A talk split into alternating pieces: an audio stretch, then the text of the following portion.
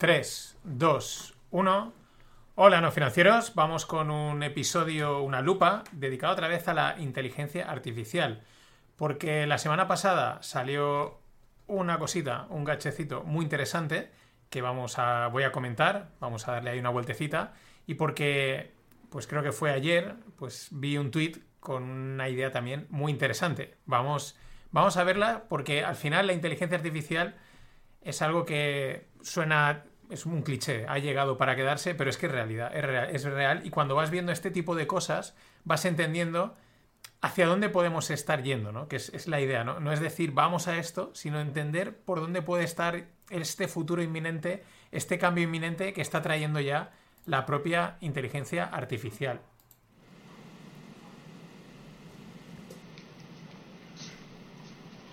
Welcome to Humane.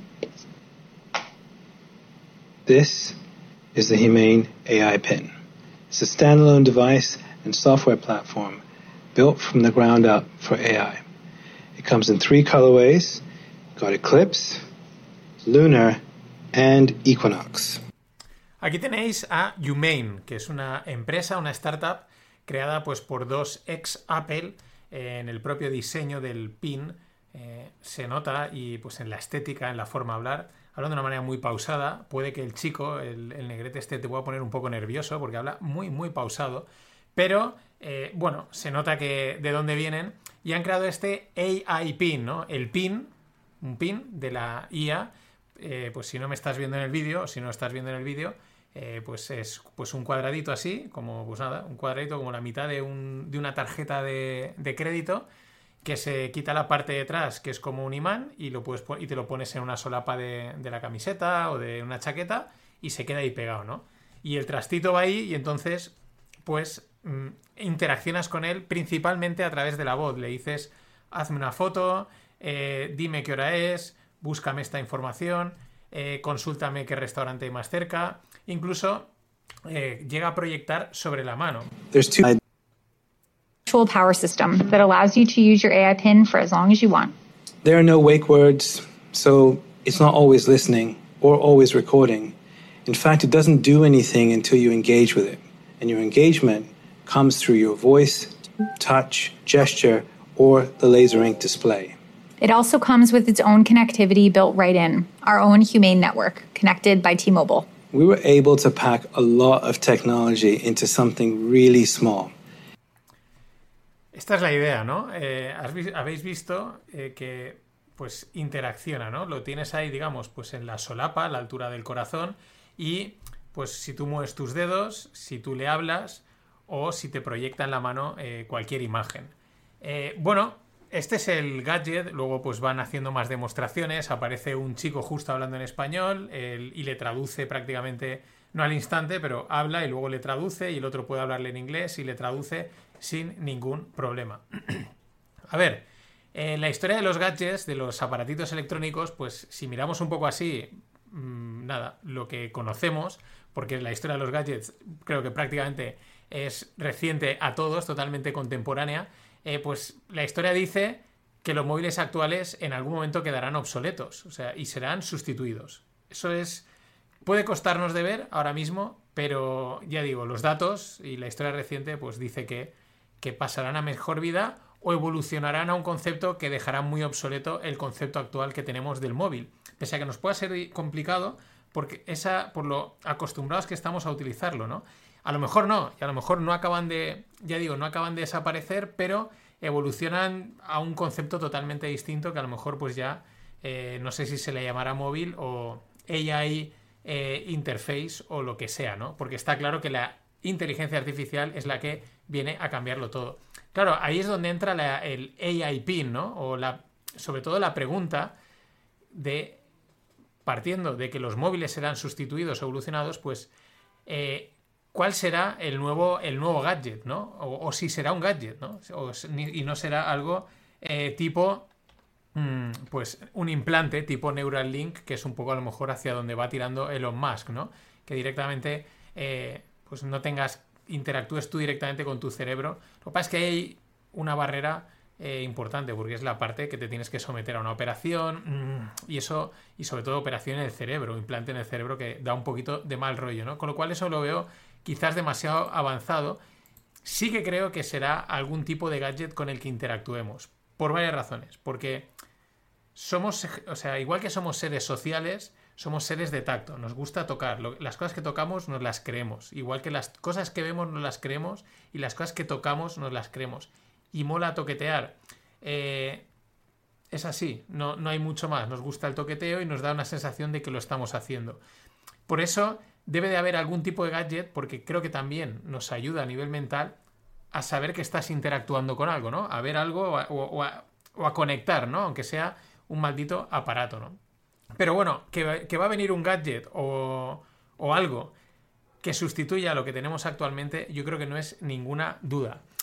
La línea, pues esto es un pin, pero pues pueden ser pulseras o relojes o gafas. ¿Por qué? Pues porque ya hemos visto, eh, por ejemplo, Meta ha sacado sus las Ray-Ban, eh, los smartwatches, las pulseras, esto es un pin, que parecen candidatos a ser ese gadget porque simplemente son eh, elementos de moda que no han pasado de moda. La gente sigue poniéndose pulseras, sigue utilizando gafas, sigue utilizando relojes, con lo cual esa parte de usabilidad ya está totalmente incorporada. Aparte, pues hace bonito, queda guay, ¿no? Por ejemplo, el propio Apple Watch, pues ha quedado como un elemento de, de moda y, y, además te da esa funcionalidad eh, tecnológica y esa ese punto de interacción para acceder al mundo tecnológico, ¿no? Por ahí irán los tiros y por ahí, pues, por ejemplo, han planteado estos de Humane el pin, ¿no? Mm, pues quizás desmarcándose un poquito o haciendo algo realmente significativo. O sea, realmente no significativo, sino distinto, ¿no? Eh, no sé hasta dónde, pues mm, es también muy, muy visual, ¿no? Tú ves a alguien, si antes, si, cuando salieron las Google Glass se hablaba de los glass holes, porque tú veías al tío con las gafas va a ser un imbécil, pues igual ahora cuando veas a alguien con el pin ahí, si en caso de que lo utilicen, pues quizás dices, ¿qué está haciendo? Aunque aquí el colega dice que el pin no hace nada, no graba, eh, no hace absolutamente nada si tú no se lo dices, si tú no interactúas con él. Bueno, ya, esto es como los móviles actuales, que os puedo asegurar que no están grabando ninguna de las conversaciones que tenemos. Ninguna, no saben de qué hablamos. Esto es lo mismo, él lo tiene que decir y nosotros pues tenemos que hacer como que nos lo creemos, ¿no? Entonces, este AI Pin pues es una nueva propuesta pues interesante y barata porque cuesta 700 dólares. A mí es una de las cosas que más me ha sorprendido. Es verdad que son nuevos, que no tienen la marca detrás estilo Apple, esto mismo lo saca Apple y pues te lo vendería a 2.000 pavos. 700 eh, dólares para cómo están los precios de todo me parece hoy bastante un precio de entrada muy bajo con lo cual eso pues podría ayudar a la interacción. Pero claro, aquí están las preguntas, ¿no? Eh, ¿Nos vamos a acostumbrar a hablarle tanto a un aparato? Porque aquí va todo prácticamente, aunque digan que manos, que, mirar la mano, o sea, mover la mano o proyectarte en la mano y decirle algo, pero sobre todo va por voz. Nos vamos a acostumbrar a decirle cosas que muchas veces el teclado de un móvil te da privacidad. Nadie sabe que estás escribiendo ni que estás mirando, mientras que de la otra manera, pues si lo dices, alguien te puede escuchar, ¿no? Esa es una de las primeras dudas. Eh, lo mismo, ¿hasta qué punto nos acostumbraremos quizás esa idea de, interaccionar con proyecciones sobre algo? Esa idea está, puede ir pueden ir por ahí los tiros de que proyecte eh, pues sobre la mesa, sobre una pared, sobre un folio, sobre la mano, algo que quieras ver, o lo he dicho, te pones las gafas, miras algo directamente ahí y a funcionar. O a lo mejor sacas tu móvil, que a lo mejor ya no es un móvil y simplemente es una pantalla de visualización. No interactúas con el móvil ya como actualmente, sino simplemente ah, necesito ver algo en pantalla y sacas tu móvil o tu pantalla plegable, la abres y lo miras. Quizá, por eso es interesante esta propuesta, porque quizá, porque creo que nos va dando pistas de hacia dónde podemos ir o cuál puede ser la siguiente evolución de, este, de la interacción con la tecnología, ¿no? que hoy en día es principalmente por el móvil. Eh, también que la base principal es la inteligencia artificial. Eh, ¿Por qué? Pues porque es un, nivel más de potencia en cuanto a conseguir cosas, ¿vale? Y aquí entramos en la segunda parte. Os dejo el vídeo, del, lo tenéis en la newsletter eh, para verlo. Es muy interesante, está, la verdad está guay lo que propone, sobre todo porque esas pistitas. Pero claro, os decía al principio del podcast eh, de un tweet que salía ayer. Y este es de CAFAN, que es un fondo de startups eh, español, de Venture Capital, que tuiteaban lo siguiente, ¿no? Que han lanzado un chat GPT que han entrenado con su archivo de podcast. Ellos llevan muchos años haciendo unos podcasts muy interesantes con emprendedores, ahora se han movido al inglés, porque el fondo pues tiene una trayectoria o, un una, una, visión, un, alcance más global y, están haciendo podcasts en inglés. Me han entrevistado a prácticamente yo creo que todos los proyectos interesantes de startups que han salido en España los han entrevistado y son entrevistas muy chulas. Claro, han creado su propio chat GPT, que es una especie de repositorio con inteligencia artificial al que tú vas, le escribes y le dices, oye, quiero saber esto. Y en base al contenido propio, te da respuestas, ¿no? Claro, aquí esto también me parece muy interesante, porque cuando damos por perdida la batalla del contenido, y digo perdida en el sentido que es algo que todos sufrimos, eh, de decir, uff, es que hay tanto que leer, hay tanto que escuchar, hay tanto que ver, que no tengo tiempo o no tengo ganas, todo lo que me estoy perdiendo, ¿no? Nos vemos desbordados. Pero entonces te aparece, incluso el creador de contenido dice, ¿tiene sentido que yo cree más contenido al que ya hay? Pues ahora resulta que aparece la inteligencia artificial y te dice, no hay ningún problema. Crea todo el contenido que quieras. Absolutamente todo. Me lo empaquetas en un GPT, en un chat GPT, y listo. ¿Por qué? Pues porque el que quiera algo lo va a encontrar ahí, ¿no? Y, es un, y va un paso más allá de lo que es Google. Porque Google es una búsqueda, digamos, plana. Yo aquí lo veo como una búsqueda a nivel semántico en 3D, porque el ejemplo es que tú le dices, oye, en el caso de Cafán, de su podcast, yo tengo una startup de e-commerce de, eh, pues yo qué sé, de cremas para gatos. Mm, quiero internacionalizarme a Francia. ¿Qué podcast, o sea, qué podcast tienes de interés en el que se trate uno de estos temas? Y coge y te dice, pues mira, el podcast en el que entrevistamos a tal, el podcast en el que entrevistamos a tal, tal momento, tal, tal. O sea, te lleva directamente a encontrar el contenido que necesitas, ya no la respuesta, sino el contenido que necesitas escuchar que te sea de valor, ¿no? Y esto me parece que tiene una potencia enorme eh, y que le da un valor enorme a algo, a la creación de contenido y a la búsqueda de contenido, ¿no? Por eso digo que creo que va un, un punto más allá. No va a ser como en la película de Matrix, que cogían, acordaros, y te descargaban directamente eh, las clases, eh, toda la sabiduría kung fu y todo el alemán y, todo el ruso en, en la cabeza como si fuese un programa. Pero prácticamente, ¿no? Tienes ahí el acceso a toda la información que quieras, pero a una velocidad y con un nivel de profundidad mayor. Hoy en día lo tienes, en Google mm, buscas y está. Pero aún así luego tienes tú que buscar, leer, clicar, entrar, mirar aquí, aquí qué dice. Lo comenté hace un tiempo, ¿no? Yo creía que iba esto y esto me creía, perdón, decía que la inteligencia artificial podía matar el blog eh, como tal y esto apunta en ese sentido.